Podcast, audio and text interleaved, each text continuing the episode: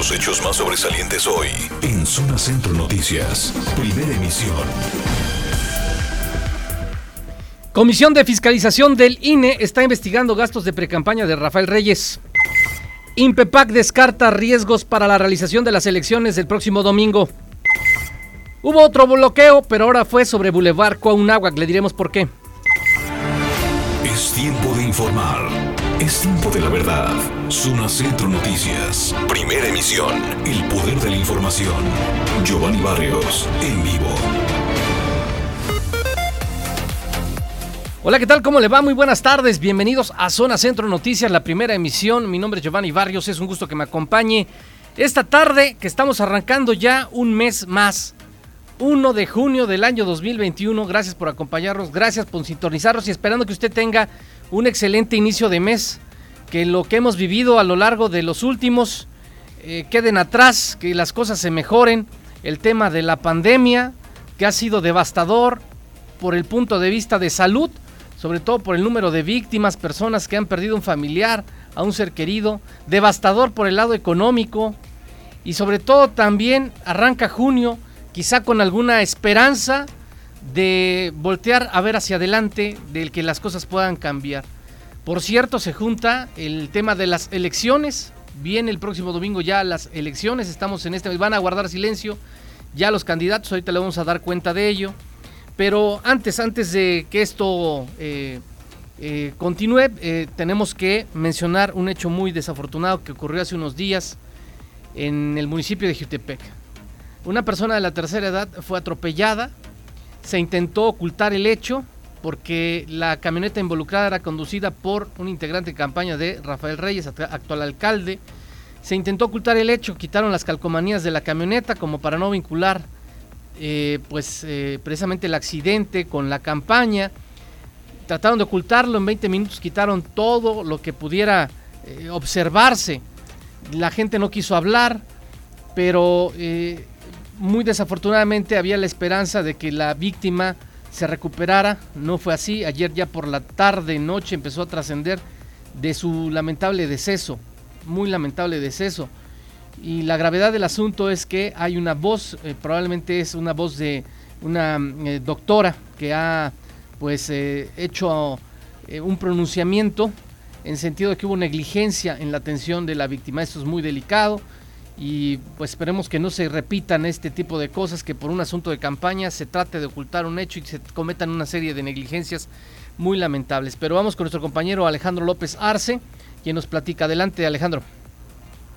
Muy buenas tardes, Giovanni, y al auditorio pues onceavo ya falleció Eufemia, de 84 años de edad, y fue atropellada por un vehículo de Rafael Reyes, actual presidente de UTP y candidato pues a la reelección el pasado eh, jueves 20 de mayo. Ayer en la tarde la Fiscalía General del Estado recibió el reporte pues que está una persona sin vida en un centro médico. Esto ubicado en la calle 20 de noviembre. De acuerdo con los datos proporcionados por las autoridades, el diagnóstico médico pues al levantar el cuerpo fue traumatismo en cráneo y fractura. Sobre el caso, pues hay una carpeta de investigación. Vamos a escuchar un audio, por favor, Giovanni. Sí, bueno, el pasado jueves 20 de mayo, la señora Eufemia Rosas Domínguez, de 84 años de edad, fue ingresada por atropellamiento al Hospital Centro Médico de Especialidades de Jutepec, que está justamente ubicado aquí en el centro del municipio. Eh, su diagnóstico fue fractura de fémur del miembro pélvico derecho y traumatismo cranoencefálico. Esto le provocó inflamación de las meninges con hemorragia subaraconoidea.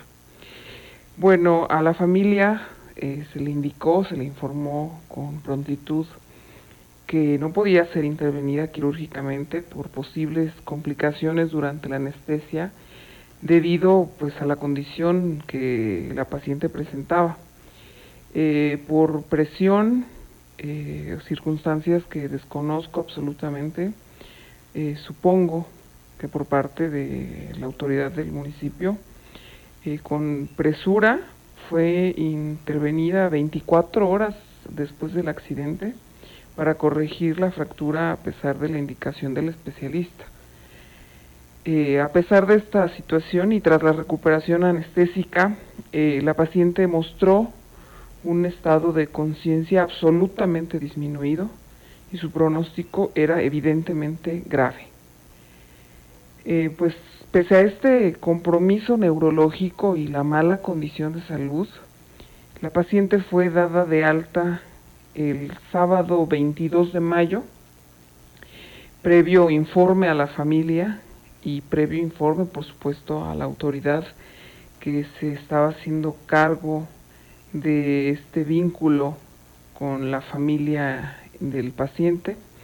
Pero bueno, poco tardaron sus familiares en observar y dar cuenta, eh, darse cuenta del estado de salud tan disminuido de la paciente y fue reingresada el domingo 23 de mayo, tal como se había advertido anteriormente que iba a suceder. A la fecha la paciente no muestra mejoría, se le han aplicado, se le han practicado algunos exámenes diagnósticos, pero evidentemente aquí en esta clínica tan pequeña pues existen limitaciones la paciente ha tenido que ser trasladada para llevarlos a cabo. Incluso los familiares, eh, a los familiares se les ha engañado sobre la condición física real de la paciente. La verdad es que eh, por eso me atrevo a dar este testimonio. No me parece justo, no es justo mucho menos ético, no es profesional que se atente contra la vida de ningún paciente. Eh, insisto, desconozco las razones por las que se está eh, llevando a cabo esta situación con tal negligencia, pero debe de haber responsables y debe de haber una gran sensibilidad por parte de quien está eh, tratando este tema. Giovanni, como se recordará, pues el hecho ocurrió el 20 de mayo en la avenida Insurgentes, esquina con Emiliano Zapata del centro de Jitepec.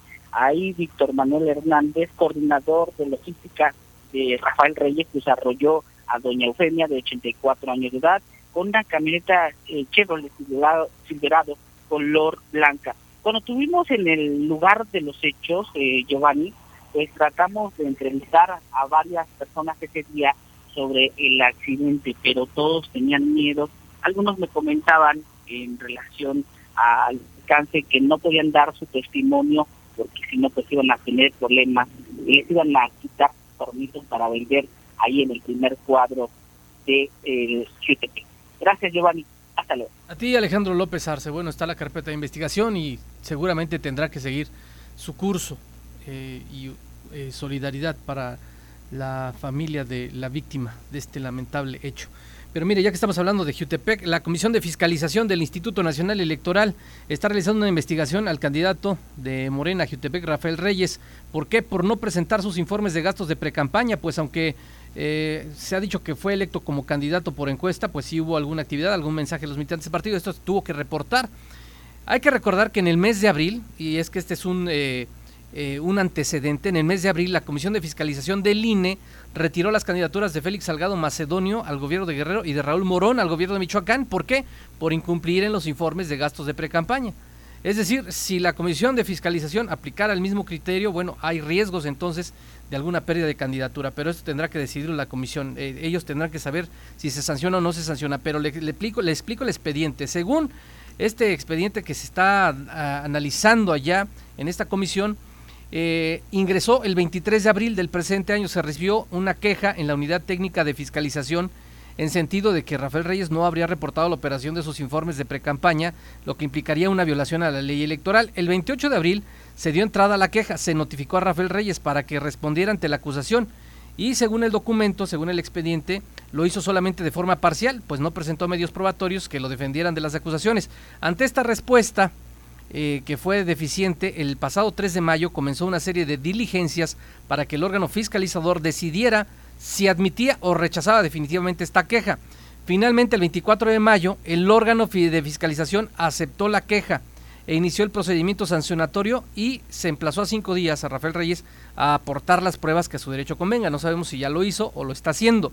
Pero una vez agotado el procedimiento, se va a notificar al Consejo General del INE sobre lo que proceda, lo que decida la Comisión de Fiscalización, si habrá o no sanción. Si hay sanción puede ser pérdida de candidatura o cualquier otra, pero esto es lo que está analizando el INE allá en, en, la federación. Este es lo que ha trascendido y hay un documento que ya hemos también publicado a través de nuestro portal electrónico. Hoy hubo bloqueo, otro bloqueo en el paso en vehicular de lo que es el Boulevard Cuauhnáhuac a la altura de Cibac. Ahí estuvo Alejandro López Arce. Adelante, Alejandro. Efectivamente, a las 11 con 10 minutos de hoy, más de 50 personas integrantes de la Asociación Cívica Morelense Gustavo Alejandro Salgado Delgado pues llevaron a cabo un bloqueo en el Boulevard Cuauhnáhuac a la altura de Bomberos Cibac de Chitepec. Los manifestantes, Giovanni, pues colocaron piedras, palos, sillas para cerrar la circulación de este boulevard, uno de los más transitados de este municipio.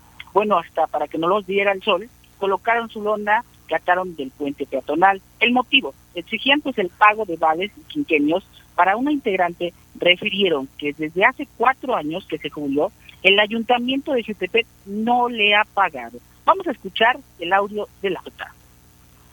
Buenas tardes, ¿me podría decir su nombre? Hola, buenas tardes. Mi nombre es Amelia Hernández Ponce, soy jubilada del Ayuntamiento de Jutepec. ¿Cuál es el motivo de la manifestación? El motivo que nos tiene aquí es porque eh, a su servidora le deben cuatro años de vales que el ayuntamiento eh, ofreció y prometió dar eh, desde el año pasado. Ahorita, ustedes se van a quitar de este bloqueo, ¿qué va a pasar? Si no Pues- reciben alguna respuesta. No, es- vamos a estar aquí esperando que el ayuntamiento responda a esta protesta, que en realidad este, nos estamos este, manifestando por eso. ¿Qué le dice el ayuntamiento? El ayuntamiento nos, nos dice que ya hay una demanda, que esperemos la resolución y efectivamente la hay, pero es en relación a demanda de incremento de salario de este año y el pasado. ¿Cuánto es lo que le deben? Es aproximadamente unos, son 1.500 y fracción al, al mes, la verdad, este, pero con retroactivos la verdad no, no he sacado la cuenta, perdón. Muchas gracias, hasta luego. Por último, Giovanni, alrededor de las 12 con 20 minutos, pues los manifestantes se retiraron del lugar luego de que las autoridades municipales pues eh, se comunicaran con ellos. Gracias, Giovanni. Hasta luego. Gracias a ti, Alejandro López Arce. Bueno, otro bloqueo entonces, ahora sobre Boulevard Cuauhnáhuac. Ayer Cuernavaca se estranguló con los bloqueos por falta de agua potable, lo que fue el Paso Express, Avenida Plan de Ayala, Avenida Morelos, el amago de que en las próximas horas, si no se resuelve el tema del agua potable y varias colonias sin agua, pues podrían reactivarse los bloqueos. Hay un compromiso de la autoridad de que se va a atender, se va a resolver, esperando que así sea, porque quienes pagamos los platos rotos fueron muchos ciudadanos que nos quedamos atorados en el tráfico vehicular por muchas horas. Eh, la gente buscaba por dónde salir y bueno, las colonias aledañas a donde estaban los bloqueos estaba saturado a vuelta, a vuelta de rueda. Eh, la consejera presidenta, ya en otro asunto, del Instituto Morelense de Procesos Electorales y Participación Ciudadana, Mirela Gali, está descartando que existan riesgos para la próxima jornada electoral. Eh, señala que van a ser unos comicios tranquilos. Eh, adelante, Ana Lilia Mata. ¿Qué tal, Giovanni? Muy buena tarde. Buenas tardes al auditorio. Efectivamente, ante bueno los señalamientos que hacían ayer empresarios en torno a eh, posibles anomalías por la falta de capacitación de los funcionarios de casillas, justamente en el, lo que sería la jornada electoral, hoy la consejera presidenta del Instituto Morelense de Procesos Electorales y Participación Ciudadana, eh, Mireya Gali Jordá, bueno, pues descartó cualquier riesgo, admitió si hubo muy poco tiempo para la capacitación de los funcionarios de casilla y se debe justamente a la falta de presupuesto en este organismo electoral. Sin embargo, aseguró que tiene la preparación por parte de los funcionarios de casilla para evitar cualquier riesgo, cualquier ano- anomalía que pudiera eh, presentarse. La eh, consejera presidenta aseguró que hay una coordinación también con el Instituto Nacional Electoral para cualquier eventualidad y por supuesto en el tema de seguridad también dijo ya hay un operativo dispuesto que está coordinado con la Comisión Estatal de Seguridad y con eh, el gobierno federal a través de las corporaciones como es la Guardia Nacional para garantizar cualquier eh, pues para garantizar la seguridad y evitar cualquier riesgo hacia hacia la ciudadanía el próximo domingo 6 de junio. Vamos a escuchar parte de lo que dijo la consejera presidenta. No hay riesgo, creo que eh, está muy bien cubierto. Estamos, eh, hemos llevado incluso, incluso hemos hecho simulacros en sitio, o sea, no nada más simulacros este, en aula, sino que los hemos llevado en sitio.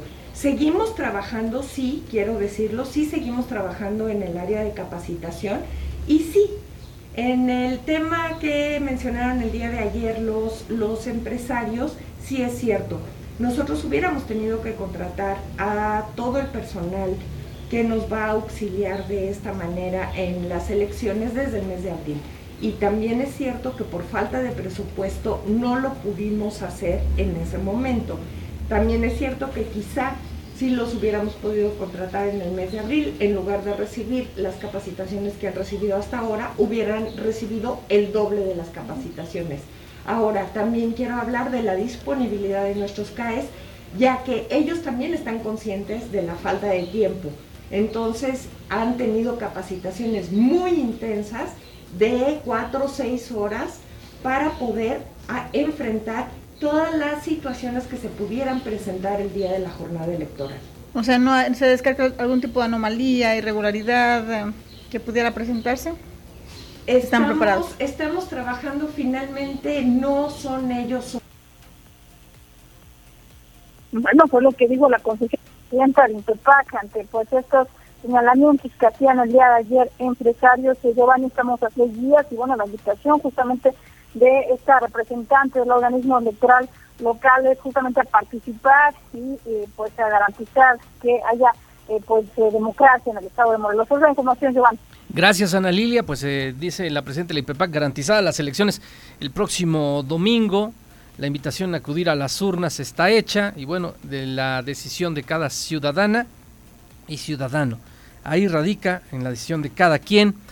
por cierto, ahorita hablando del tema electoral, pues ya van a tener que guardar silencio ahora sí, en las próximas horas. Mañana 2 eh, de junio, candidatas, candidatos, partidos políticos, después de, mañana, tendrán hasta que retirar su propaganda electoral totalmente, eh, tanto de calles como de eh, áreas digitales. No sé si usted la ha pasado, si es usuario de alguna red social, si ha observado que está inundado quizá de, de, tema político electoral, bueno, pues mañana, a partir de mañana, el día miércoles, esto tendrá que quedar ya a un lado. Eh, esto fue lo que dijo la presidenta del INPEPAC. A partir del el 3 de junio es un momento de reflexión, es un momento para que puedan analizar y razonar el voto que van a emitir el domingo. Eh, los invitamos a acudir a las casillas, no lo dejen de hacer. Creo que es muy importante para fortalecer la democracia de nuestro país. Cada voto cuenta, el voto es libre y secreto y es muy importante que ustedes salgan ese día a compartirnos la opinión que tienen. Pues ahí lo tiene, es la opinión de la presidenta del INPEPAC. Docentes jubilados del COBAEM marcharon al Zócalo de Cuernavaca, exigieron el pago de pensiones, bloquearon, ya levantaron este bloqueo. Vamos contigo, Itzel Galván, adelante. ¿Qué tal, Giovanni? Muy buenas tardes. Buenas tardes también para el auditorio. Efectivamente, hoy docentes jubilados del Colegio de Bachilleres del Estado de Morelos, del COBAEM, marcharon por las calles principales del centro de Cuernavaca para exigir al menos seis puntos dentro de los que se encuentran el pago de diversos conceptos de pensiones, de prima de antigüedad, entre otros. Los docentes jubilados partieron desde la avenida Morelos, en la colonia Las Palmas, hasta el Zócalo de Cuernavaca, en donde durante varios minutos mantuvieron un bloqueo en la calle Galeana, esquina con la calle Gutenberg, ahí en el primer cuadro de la ciudad. Ahí denunciaron o manifestaron que tienen un pliego petitorio para la autoridad educativa estatal de seis puntos, dentro de los que se encuentra el pago de la prima de antigüedad para cerca de 82 trabajadores jubilados que no reciben este concepto desde el año 2018. También pidieron que el COBAEM retire la demanda de amparo que promovió para no pagar la jubilación a hasta el momento cerca de 15 docentes que se jubilaron de septiembre del 2020 a abril del 2021. Pidieron a las autoridades educativas estatales etiquetar dentro del presupuesto de cada año el recurso para correspondiente para su pensión mensual, sus aguinaldos y el aumento salarial, pues no están actualmente contemplados dentro del presupuesto eh, de manera anual. Finalmente, Giovanni, también dentro de estas peticiones se encuentra realizar una auditoría financiera al Colegio de Bachilleres y el cese inmediato del director general Víctor Nájera Medina. Escuchemos. Pago de la prestación por concepto de prima de antigüedad 17 y 19 días por año de servicio. El colegio deuda a 82 trabajadores jubilados del COAEM desde el año 2018. Número 2. Se retire de manera inmediata la demanda de amparo promovida por el director general del COAEM en contra de los compañeros recién jubilados entre los meses de septiembre de 2020 y abril de este año 2021. Y en consecuencia se realice de manera inmediata el pago mensual con retroactivo de su pensión. Número 3. Etiquetar dentro del presupuesto anual de egresos del Estado de Morelos el recurso suficiente para pago mensual de la pensión, aguinaldo y aumento salarial de todos los trabajadores jubilados del COBAEM. Número 4. Se nos devuelva la prestación de seguridad social, IMSS, a todos los trabajadores jubilados del COBAEM, ya que una vez que nos jubilan, nos retiran el servicio de salud. Ahí escuchamos, Giovanni, parte de lo que eh, pidieron este pliego petitorio de los docentes jubilados del Colegio de Bachilleres del Estado de Morelos, quienes tras esta marcha se mantuvieron ahí en el zócalo de la ciudad realizando un bloqueo a la circulación. Sin embargo, pues ya fueron, eh, ya se retiraron de este punto. Hasta aquí mi reporte, Giovanni. Gracias, Itzel. Sí, este fue otro bloqueo en el centro de Cuernavaca, ya se retiró, ya está libre la circulación.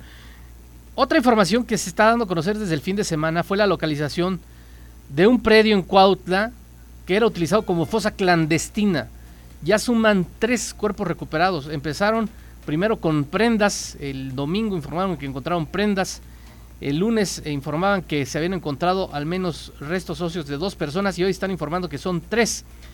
Eh, y van a seguir las, las, las, acciones de búsqueda. La Comisión de Búsqueda de Personas del Estado Morelos, en colaboración con la Fiscalía Región Oriente, está realizando estas acciones de búsqueda en este predio ubicado en el municipio de Cuautla, donde se encontraron tres fosas clandestinas. Como parte del trabajo que se está manteniendo, al momento se han recuperado restos óseos de tres individuos. Esto en cumplimiento a una orden de cateo, en el que se solicitó la intervención de la Comisión de Búsqueda de Personas del Estado de Morelos. También se cuenta con el, apoyo de equipo que es especializado para estos trabajos. Se, está utilizando herramienta retroexcavadoras, eh, georradares, son dos georradares por cierto, de alta penetración.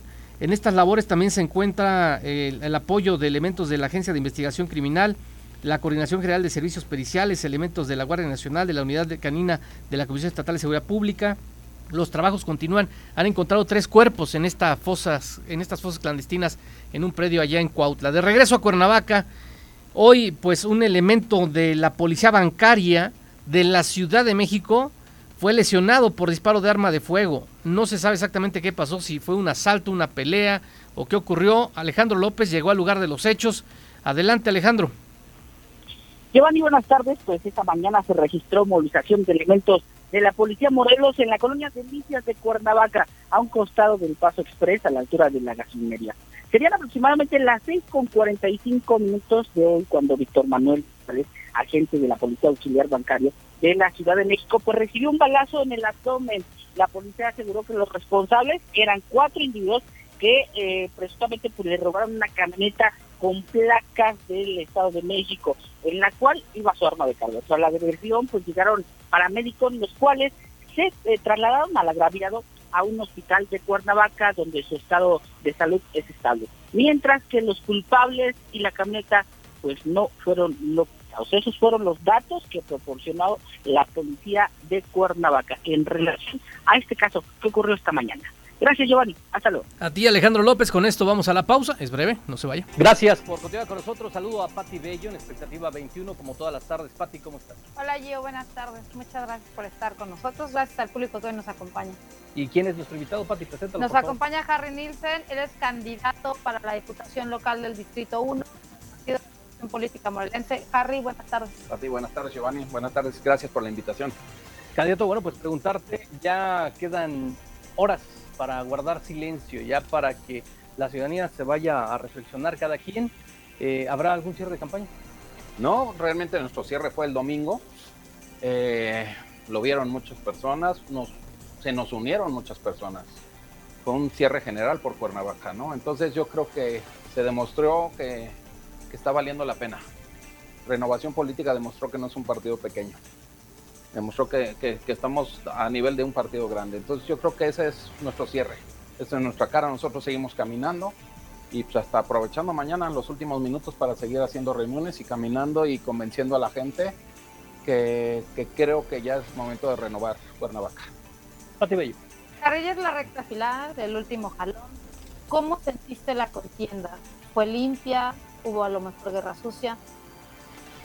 Eh, fíjate que con tanto partido no se notó tanto en los distritos. Si se dan cuenta, es como que hasta ajeno el tema de los distritos a lo que se ve en la capital. Y yo creo, como dice Giovanni, la gente va a reflexionar en estos días precisamente por quién votar. Entonces no ha sido sucia, todavía falta, me queda claro. eh, vamos a ver qué viene en los siguientes días, aunque se supone que no va a haber, eh, estamos fuera del aire y no va a haber notas, seguramente por ahí va- van a empezar las guerras. Pero hasta ahorita fue muy, muy, muy limpia, ¿eh? fue casi no, no hubo ningún tipo de agresión. La gente harta en las colonias, cansados del político de siempre, cansados de, de los que se reeligen, cansados de las mismas caras. ¿no? Y eso nos ayuda. Candidato, como cada eh, elección, eh, tú eres empresario. Independientemente de la candidatura, eres empresario. Después de las elecciones siempre quedan rupturas. ¿Tú visualizas que se va a dar esto, algunas rupturas entre la misma sociedad, porque unos simpatizan en un lado y en otro? Y después esto de hacer la operación cicatriz entre otros y que empiece a caminar otra vez, ¿crees que suceda o no? Ahorita que estás comentando de que fue una eh, contienda tranquila. No, no, no creo que exista eh, esta ruptura, ¿no?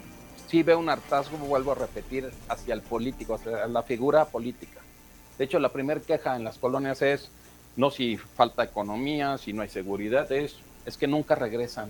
Y es que lo seguimos viendo y les hicimos ganar, les dimos nuestro voto, ni siquiera se pueden parar aquí, ¿no? Entonces nosotros decimos tan fácil, pues tenemos que ser ya diputados de calle, no podemos ser diputados de, de silla, ¿no? Y digo que de silla no, que porque después la rompemos, ¿no? Ya ves que se andan rompiendo que en te, las caíste, te, te de la silla, sí, es caí correcto. en la silla, pero nos volvimos a levantar. Entonces yo creo que no, es, es lo bonito de esta elección es que hay muchos conocidos también. Eh, Hay gente local de Cuernavaca participando, hay amigos. Entonces no creo que exista esa ruptura. Va a haber mucho tema jurídico, me queda claro, como comentabas, va a haber en la- el tema de las mesas. Pero bueno, el que no hizo bien las cosas, pues también Pues ya. tendrá el castigo, ¿no? Entonces tú visualizas que al final de la contienda, pase lo que pase, se van a dar todos la mano. Eso espero y tendría que ser lo más congruente, ¿no? A final de cuentas, aquí lo que debe importar es el beneficio a Cuernavaca y a Morelos, no un beneficio personal. Y. Harry, aquí tenemos, pasaron varios candidatos por, por este set, muchas propuestas, escuchamos muchas opiniones. Algunos nos dijeron que no declinarían y nos damos enterado que muchos de los que nos dijeron no va a declinar, hoy a declinar. Harry Nielsen declinará a las horas que nos falten. No, claro que no. Este es un proyecto increíble, lo que es renovación política. Eh, es un proyecto, lo digo tal cual. Es algo que viene a construirse ya por el bien de, de Morelos y de Cuernavaca. No es, no es algo personal. Entonces, claro que no, nos vamos hasta, hasta tocar el fin y, y vamos a demostrar que aparte ya los cuernavacenses y los morelenses les surge un cambio y que realmente van a razonar el voto y como les decimos, si no lo hacemos y si no salimos a votar, entonces no se quejen en tres años.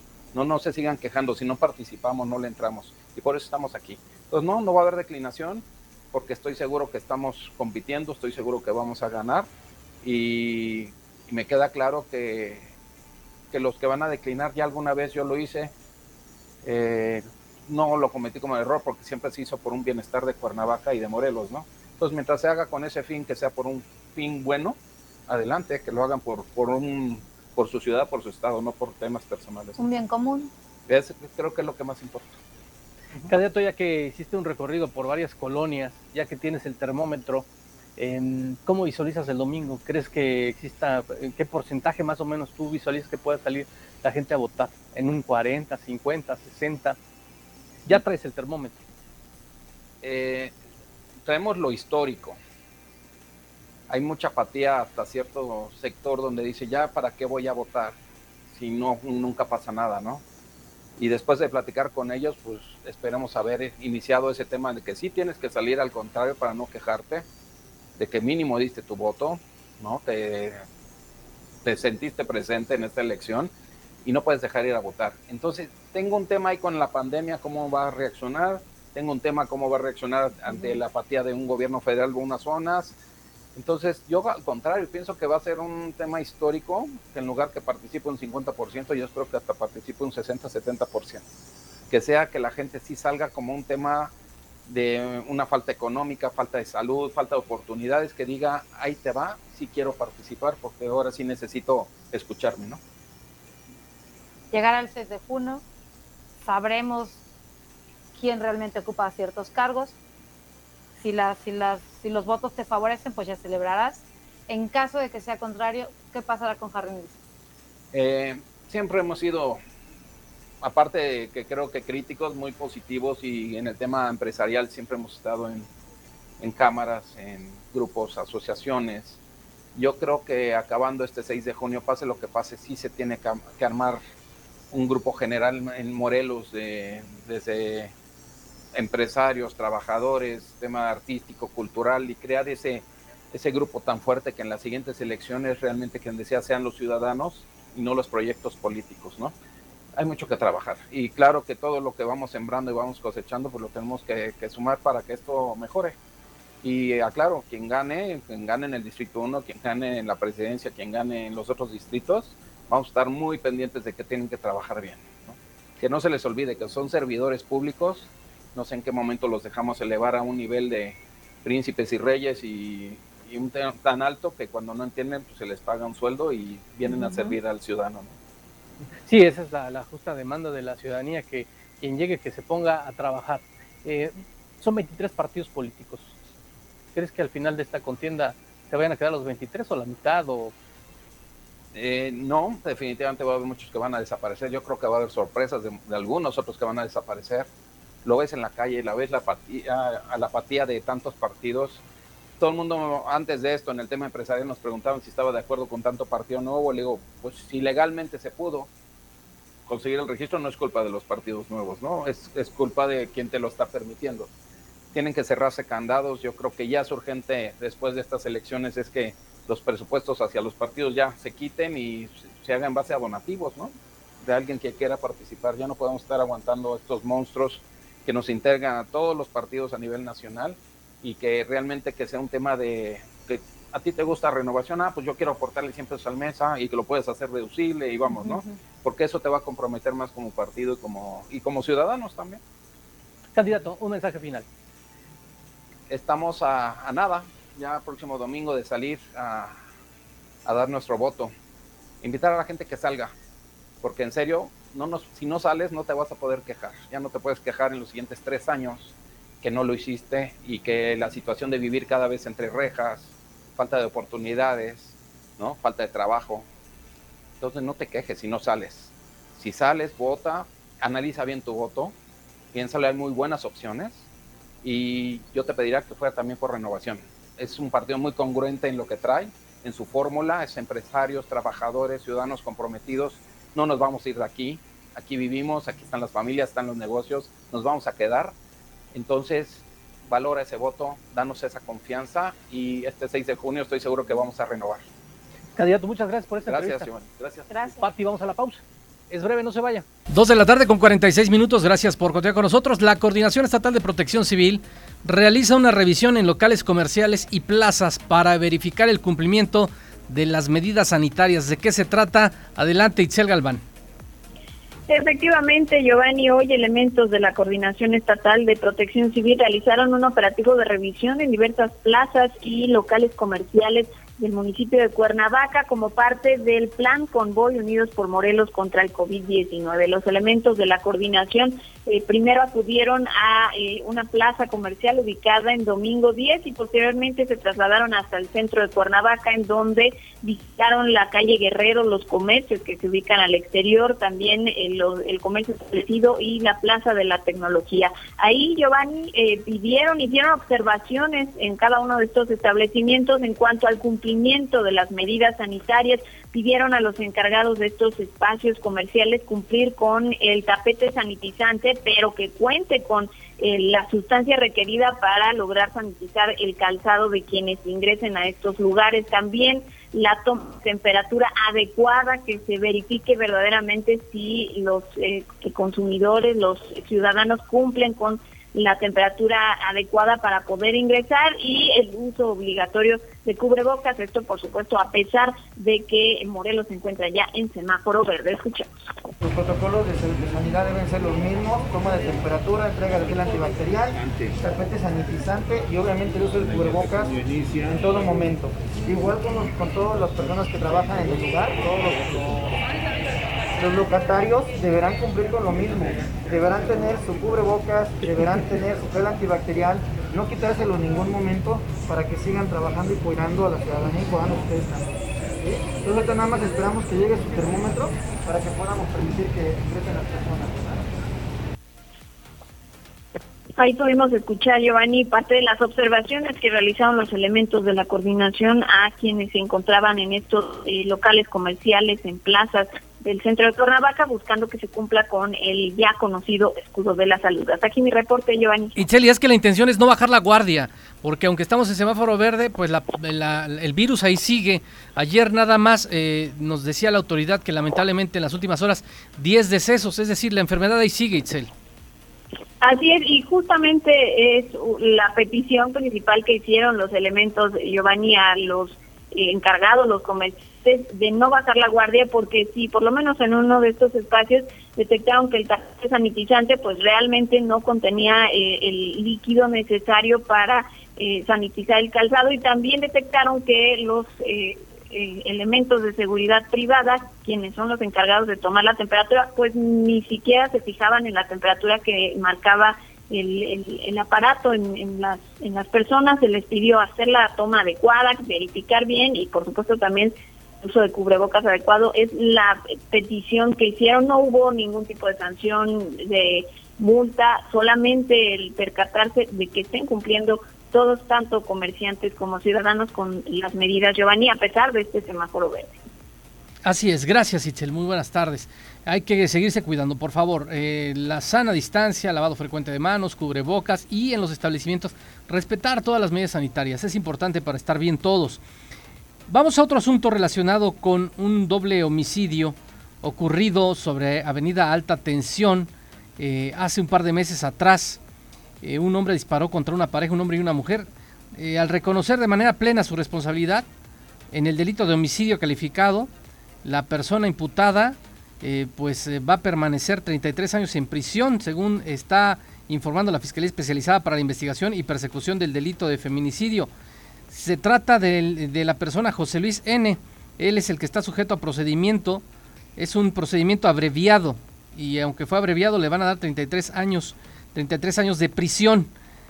¿Qué fue lo que ocurrió? Bueno, en la mañana del jueves 26 de marzo, las víctimas, que son dos, hombre y mujer, circulaban a bordo de un vehículo tipo March de color blanco sobre la avenida Alta Tensión cuando de manera intempestiva frenó un vehículo Volkswagen tipo Beetle de color rojo conducido por José Luis N., que circulaba delante de las víctimas.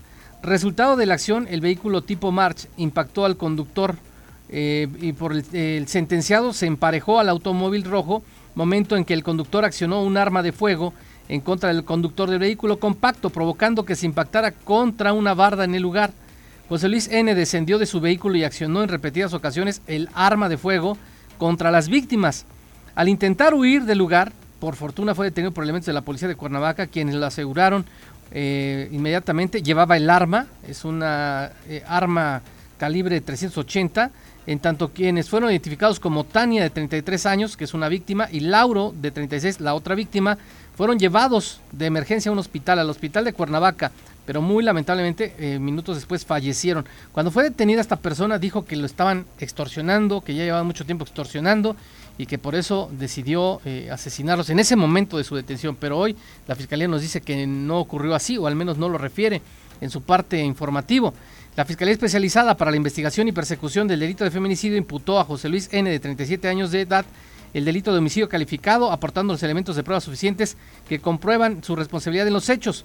Al someterse a un procedimiento abreviado contemplado la ley, José Luis pues reconoció su responsabilidad en estos hechos donde perdiera la vida la pareja, le impunió, eh, y bueno, de entrada el tribunal dijo que tendrá una pena de 33 años y cuatro meses de prisión por ambas víctimas y una multa de 1.632 unidades de medidas de actualización. Es lo que ha informado la propia autoridad referente a estos hechos. Vamos a la zona sur de Morelos. Preocupante que candidatos presenten renuncias a la contienda o declinen por otro partido, pues implica la pérdida de recursos, dijo un abogado, eh, representante de abogados Antonio Sorela. Adelante, Luis Moreno. Así es, Giovanni, de acuerdo con el representante de la agrupación de abogados G100, Antonio Sorela Castillo, reveló que es preocupante que candidatos presenten renuncias a la contienda o declinen por, por otro partido político, pues implica esto también pérdida de recursos. En la entrevista, el también investigador en derechos humanos habló de que a los institutos políticos se les destina recursos, incluso a los partidos de reciente creación que reciben una menor cantidad, pero aún así eh, pues atienden a este eh, a esta destinación de recursos y eso no es todo, eh, Giovanni, en el peor de los casos obligan a la gente a gastar en pasajes, cooperaciones para mantenerse en la jornada y cuando renuncian o declinan los candidatos, pues los únicos afectados son los ciudadanos. Escuchemos parte de la entrevista. Fotografía y el nombre del candidato, porque de, lo contrario, si se hace unos días antes de la elección, pues trae aparejada consecuencias. Una de ellas es que la boleta que ya se imprimió no se puede volver a imprimir para modificar y quitar el rostro de esa persona. Entonces, a mí me, me preocupa mucho, como el resto de la sociedad mexicana, que en muchas entidades federativas los candidatos a diestra y siniestra presentan una carta de renuncia. Y no nada más eso, acabas de mencionar tú la palabra declinación. Porque una cosa es, yo voy y digo, por cuestiones de amenazas de muerte, por cuestiones de salud, por cuestiones que incluso eh, académicas, ¿no? Que me hagan irme a otro país, tenga yo que renunciar a, a, la candidatura. Sin embargo, cuando se habla que no nada más voy a renunciar, sino le voy a levantar la mano a una candidata o un candidato de otro partido político, allí sí nos da eh, un poquito de molestia a los ciudadanos. ¿Por qué? Porque implica que ya gastamos el Estado de todo lo que se reparte en los partidos políticos para que para apoyarlos, para convencer a la ciudadanía. Giovanni, además de que en las boletas, como lo hemos, como lo, lo ha mencionado el propio litigante, pues llevan impresos los partidos y los rostros de los candidatos, con lo que pues se acrecenta más la pérdida de recursos. Información. Gracias, Luis Moreno. Hay una información de último minuto. La Secretaría de Desarrollo Sustentable está informando que se ha ampliado el plazo hasta el 30 de junio del año en curso para realizar la verificación vehicular obligatoria para el Estado Morelos a los vehículos con terminación de placa 2 y 3 en gomado verde. Para el primer semestre del año 2021 también hasta el último día de este mes continúa la verificación para los vehículos con engomado azul terminación 9 o 0. Los dueños o poseedores de vehículos con holograma verde que no hayan cumplido con la verificación vehicular en los plazos establecidos para el primer semestre de 2021 tienen hasta el 30 de junio del año en curso para cumplir con dicha obligación. Para ello deberá agendar su cita en airepuromorelos.com.mx y acudir a los centros de verificación autorizados por la Secretaría de Desarrollo Sustentable durante la vigencia de la ampliación del acuerdo, sin ser acreedores alguna sanción por verificación extemporánea, siempre y cuando tengan vigente la verificación 2020. Aquellos que no hayan verificado durante el año 2020 deberán cubrir el monto de la multa por verificación extemporánea para poder realizar la verificación correspondiente en ampliación informando e informada también para los vehículos con engomado verde terminación 2 o 3. Y con esto nos despedimos, lo espero en punto de las 6 de la tarde con más información. Que tenga buen provecho. La veracidad hecha noticia. Giovanni Barrios informó en Zona Centro Noticias. Primera emisión. El poder de la información.